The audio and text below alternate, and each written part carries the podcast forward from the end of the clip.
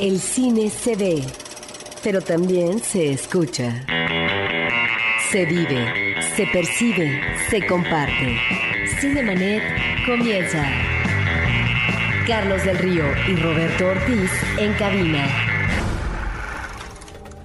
Amigos de Cinemanet, estamos en un nuevo capítulo y en esta ocasión, pues me da mucho gusto para hablar de los estrenos de la semana, saludar a David Azar. ¿Qué tal Roberto? ¿Cómo estamos? Aquí en otro episodio de La Cartelera en Cinemanet.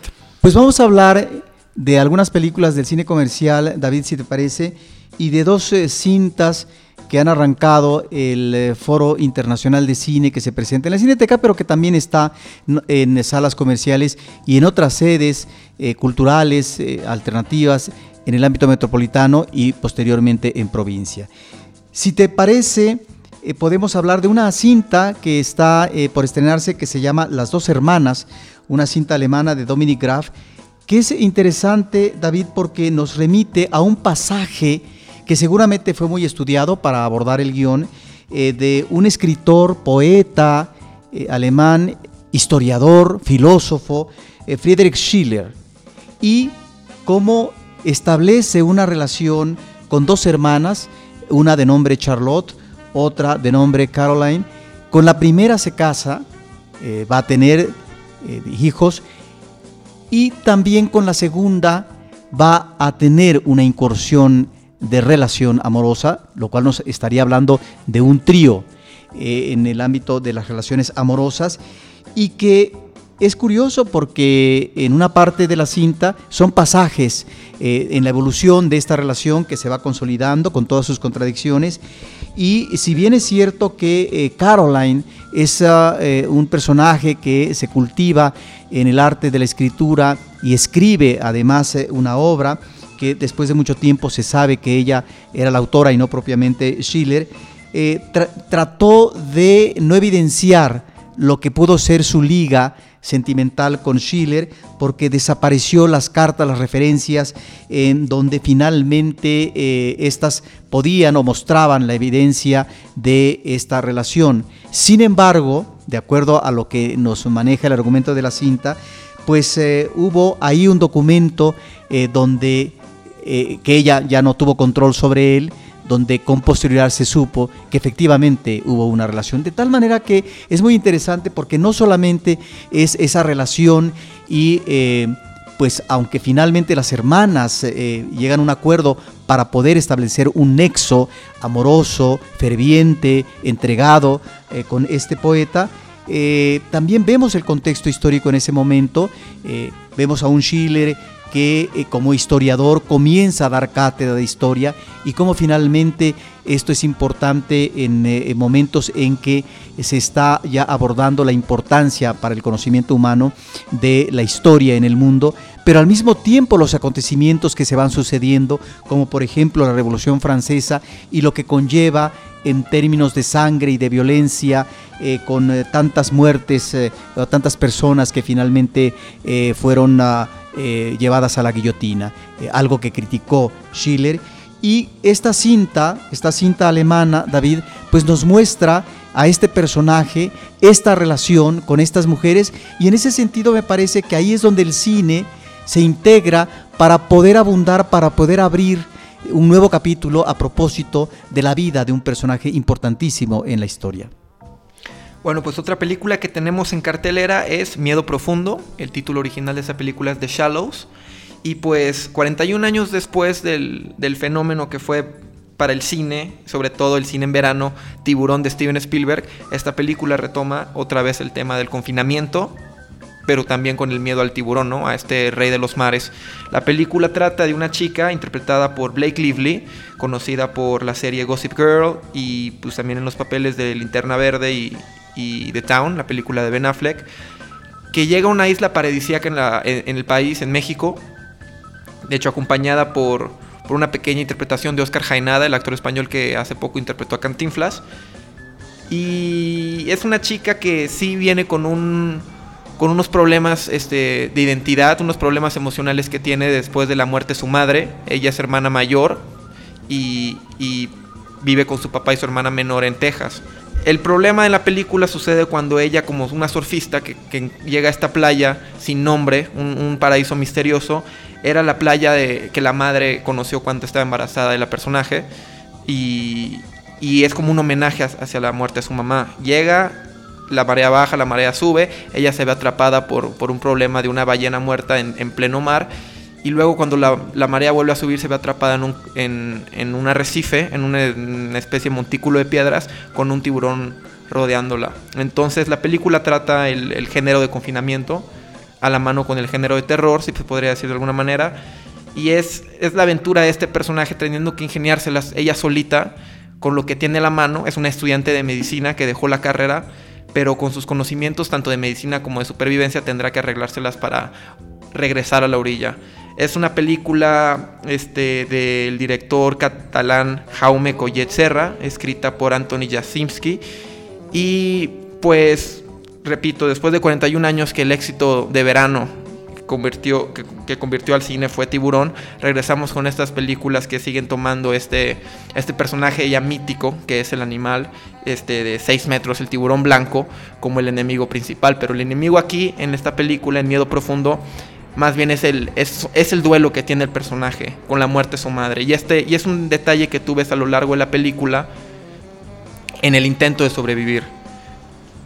¿Y el suspenso cómo está manejado? ¿Lo has logrado? Sí, es una, es una película que, que, maneja muy bien el suspenso, este, sobre todo la tensión, porque el personaje se ve atrapado por diferentes conflictos. Primero tiene que andar tomando este, el tiempo este, con su cronómetro cuando, cuando se tiene que dar cuenta de cuándo sube la marea, cuándo baja la marea. Ella está atrapada en, un montículo de piedra acompañada de un, de un pajarito, de una gaviota que también tiene la ala lastimada, entonces hace como un tipo de compañía. Pero cuando se le ocurre un ideal al personaje de Blake Lively, otro, otro problema surge. Entonces este, es muy difícil para ella poder regresar a la orilla. Este, ve personajes en la orilla que que, podrían ayudarle, pero el tiburón también hace las suyas. O sea, es una película que tú podrías decir que qué mala suerte por el personaje, pero es, es, igual es una película que maneja muy bien la atención porque el personaje siempre tiene que tiene que recurrir a medidas extremas, igual muy, muy sensibles para la vista. Estoy hablando de tanto de heridas en el cuerpo humano que pues, ella tiene que afrontar por sus conocimientos médicos con lo que tiene a la mano tanto como por la criatura que es el tiburón blanco, que es que, el cine lo ha romantizado como un, monstruo, al igual que otros tipos de animales o dinosaurios. Entonces, pues sí, la, no tiene mucho la mano y, trata de hacer lo que puede en, un metraje de hora y media, que la verdad me parece que sí llevó el ritmo en, todos los momentos. Pues eh, en Cineteca Nacional David está presentando el eh, Foro Internacional de esta institución en su emisión 36 eh, son una serie de películas que nos remiten a óperas primas, a cine experimental, eh, películas eh, que son muy propositivas en el aspecto narrativo. Y una de ellas que me llamó la atención es Life, una coproducción de Canadá, Reino Unido, Estados Unidos, Alemania y Australia, de un director conocido, que nos remite al año de 1955 a una breve relación que tuvieron, eh, por un lado, un creador fotográfico que eh, se llamaba Dennis Stock, él murió creo que en 2010, eh, logró pues, consolidarse en su trayectoria como fotógrafo, y el actor James Dean. Lo conoce en una fiesta que está manejando el director Nicholas Ray y en donde él ya, este director está pensando en James Dean para que haga el papel eh, principal de Rebelde sin causa. Y está a punto de ingresar en premier eh, la película Al Este del Paraíso. Es una película eh, que se estrena en el 55 de Elia Kazan. Y estos dos personajes se encuentran y hay una propuesta por parte del fotógrafo para hacer un reportaje de James Dean en la revista Life, que en ese momento tiene un gran impacto y además una distribución eh, muy, muy, muy, muy grande en Estados Unidos y en el extranjero, de tal manera que eh, los eh, de Live se muestran dubitativos porque dicen quién es James Dean. Efectivamente, James Dean está a punto de saltar a la fama con Al Este del Paraíso y bueno, eh, va a catapultar eh, su, presencia actoral en Rebelde sin causa, poco tiempo después. De tal forma que se da un encuentro, desencuentro, podríamos decir, del fotógrafo porque no logra en un primer momento cuajar lo que él quisiera. Eh, en esto que él en su planteamiento de Telay dice, este chico seguramente va a llegar lejos y es registrar parte de él, así a través de la fotografía, cuestiones que eh, no las podemos ver a simple vista. De tal manera que eh, se logra una relación donde hay unas fotografías que él toma en Nueva York de James, de James Dean, que son muy famosas, él caminando, y luego otras en la casa familiar en Indiana eh, por parte de James Dean cuando lleva a este fotógrafo a presentarle a su familia. Y lo que plantea la película son eh, momentos de dificultad de ambos personajes eh, en una situación crítica. Por un lado, el fotógrafo en una crisis personal, pero también creativa, porque quiere alcanzar la fama y eh, de repente este proyecto pareciera que no embona convenientemente. Y James Dean está en ese estire y afloje, en donde él sabe que finalmente hay un talento de él que después se va a demostrar en sus películas con estos grandes directores eh, como Elia Kazan, pero que está el condicionamiento por parte de la industria, porque se lo dice, le lee la cartilla el productor Warner, cuando le menciona, yo he hecho actores estrellas como Humphrey Bogart, y si a ti te vamos a lanzar, tú vas a tener que atenerte a las reglas del juego y no ser un rebelde, ¿no? Y ahí está esa situación crítica de James Me parece que la cinta está manejando eh, este momento peculiar de estos dos personajes y finalmente como este reportaje en live es importante para lanzar mediáticamente la imagen de James Dean que ese mismo año eh, va a lograr cuajar la película Rebelde sin causa. Ya más adelante se va a estrenar en el 56 una película de George Stevens, la última de él que se llama Gigante, pero que en ese 55, 1955, donde se hace ese reportaje, pues poco tiempo después, meses después, él moriría en un accidente automovilístico. En ese sentido, la película es sumamente atractiva. Otra película que incluso igual está en el foro reciente de la Cineteca Nacional es la película mexicana Te Prometo Anarquía. Este, tuvo su estreno nacional en el Festival de Morelia, con el director Julio Hernández Cordón. Y trata de...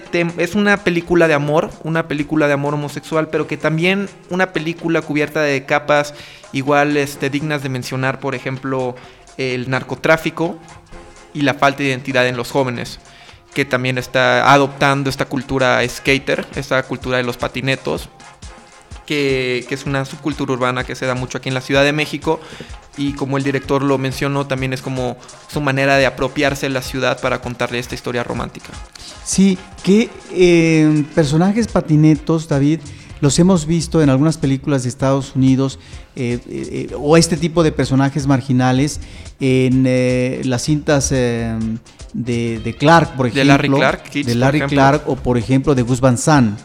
Porque efectivamente la cinta nos está mostrando a dos personajes que tienen una relación homosexual, una relación amorosa, uno más obsesionado por el otro porque finalmente uno de ellos es eh, bisexual, tiene a su chica, pero también tiene a Miguel, que es el personaje principal, interpretado por Diego Calva, que está espléndido, y Johnny es el bisexual, eh, Eduardo Martínez, eh, que finalmente tienen una relación y que corresponden a dos clases diferentes, uno más como personaje de la calle, Johnny, y Miguel es un personaje que corresponde a un estrato más favorable económicamente y que finalmente él lo dice en algún momento, yo ni loco me quedaría a vivir en la, en la calle, para eso tengo mi casa y por eso regreso a ella, aunque finalmente su casa sea como elemento momentáneo, pasajero, porque finalmente eh, lo que notamos en estos dos personajes y en otros más es que hay una falta de asideros, es que eh, son personajes que no tienen báculos, que no tienen sostén eh, suficiente, porque devienen de familias o destrozadas o donde finalmente la ausencia de la fora materna o paterna está ausente. Está por un lado esta situación real de la juventud, está eh, la patineta que permite esta reunión grupal en términos eh, de acercamiento humano, solidario, etcétera, pero está también la realidad en mayúsculas de este país, como puede ser el tráfico, en este caso eh, el manejo clandestino de la venta de sangre y lo que son las desapariciones forzadas. Ahí está este contexto gravísimo en este país, fuerte, y en medio una historia de amor. Sí, como bien tú lo dices, eh, un elemento importante es el, en el caso del personaje principal de Miguel, que no tiene ninguna necesidad económica de andar moviéndose por el bajo mundo con estas donas, este, con este ordeñamiento de sangre, como lo dicen coloquialmente, del tráfico ilegal de sangre. Sin embargo, se ve envuelto en esto y él es el que consigue todas las, las personas para para hacer este tráfico posible y él se lleva su mochada. Pero lo hace más por la adrenalina. Sí lo hace por el dinero, no tiene la necesidad. Pero también es, es un marcaje de identidad en, la juventud de esto. Bueno, en, este grupo de personas que Julio trata de, de enmarcar en su película. Pues están todo el tiempo patinando. Es una cultura en la que no se entienden. Incluso hay una escena eh, de poesía, de poesía hablada, que, que ese fragmento en específico, la película, no quiero mencionar mucho de ella porque es, es, importante que ustedes lo vean, este, habla mucho, yo creo que es como un resumen que engloba en sí este, la falta de identidad que yo he mencionado de esta película, en todos los personajes, sin importar el estatus socioeconómico. Pero sí, sobre todo es una historia de amor, es una historia de muy intensa y no solo por, por la relación que tienen los dos personajes románticas, sino por todo lo que sucede y todo se y todo sucede muy muy dentro de los personajes o sea las situaciones tanto del tráfico de sangre como pues de la relación amorosa que tienen ellos como de la falta de identidad que todos los personajes comparten se llevan muy dentro de los personajes de Miguel y de Johnny Sí, tres cosas quiero mencionar, David, que me parece que son afortunadas en esta cinta. Por un lado, si bien la mayor parte de los personajes eh, son asumidos por um, eh, no propiamente actores profesionales. Eh, el personaje principal sí parece ser que estudió y aunque ha hecho poco cine, pero finalmente eh, es, digamos, un actor canalizado en ese sentido. Creo que hay un sólida manejo de la actuación, de la dirección de actores por parte de Julio Hernández. Me parece que ahí está este elemento favorable, decía yo, por lo que se refiere a esta frescura, a esta um, espontaneidad que respiran los personajes y que es algo que en una realidad tan abrupta como la calle, eh, que eso transpire la película, me parece que es eh, de encomio. Otro elemento me parece y que creo que va ligado a esto que estoy mencionando es eh, la fotografía de María Seco, que eh, eh, hizo efectivamente el trabajo visual de una película de 2012 de Rodrigo Plaques, La Demora, también de La Jaula de Oro, de Club Sandwich, películas importantes del cine mexicano en los últimos años y que ahora hace un registro y una propuesta, ella con el director estética, de un manejo sumamente eh, subyugante, atractivo de algunos escenarios de la Ciudad de México. Y la otra, diría yo, es la parte musical, que la banda sonora me parece que cuaja muy bien a veces pareciera que estamos ante un videoclip, videoclip perdón, pero que embona muy bien en la narrativa de lo que está presentando el director de sus personajes y la situación como entorno. Claro, la música sobre todo, que es un, es un elemento que yo disfruto mucho de la película, no solo enmarca, ornamenta las escenas, sino que incluso llega a ser, tanto por el contexto de, la, de las canciones y, y las letras, un personaje más en cada escena. Tenemos música de rock en español clásica como de bandas de los iracundos, también tenemos a Alex Lora por ahí. Y, sí, la fotografía también va de la mano con, el manejo de actores no profesionales en darle su espacio y también por la construcción de personajes, ¿no? Siendo personajes de la calle, personajes callejeros de la cultura suburbana del skate, que pues lo vemos en las locaciones que, la película tiene, ¿no? dentro del metro, en, en, el mercado Jamaica, y ves este grupo de, de jóvenes en las patinetas con planos muy abiertos que también enmarca este, muy definidamente quiénes son y qué buscan. Entonces, con, en este aspecto yo creo que la fotografía sí se complementa muy bien con el resto de la película. Y además estamos ante un director joven, David, pero que mm, ha cosechado ya eh, algunas eh, películas de largometraje. Él comenzó en 2008 con Gasolina, continúa después con Las Marimbas del Infierno, que creo que la realizó en Centroamérica de 2010.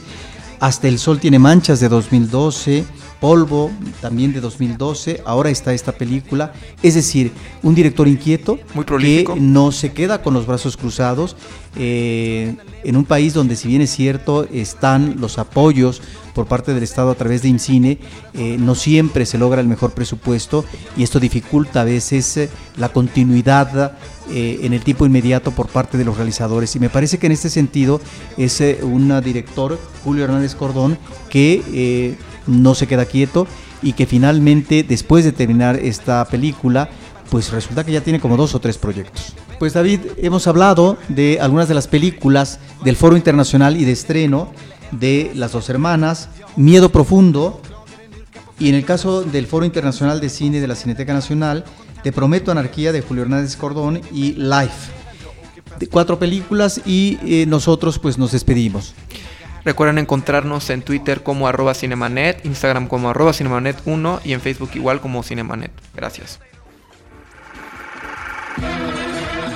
Cinemanet termina por hoy. Más cine en Cinemanet.